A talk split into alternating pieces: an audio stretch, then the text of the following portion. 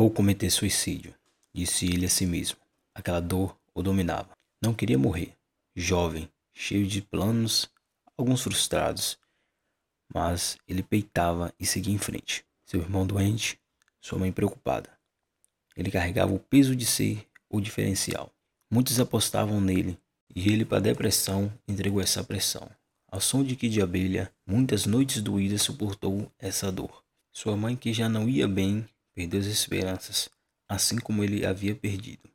Perdeu para a tristeza, angústia, vazio, ansiedade e outros nomes que ele dava para seu sofrer. Nem eu, nem ela. Se ela precisa da minha vida para viver, matarei essa maldita, nem que isso custe minha vida.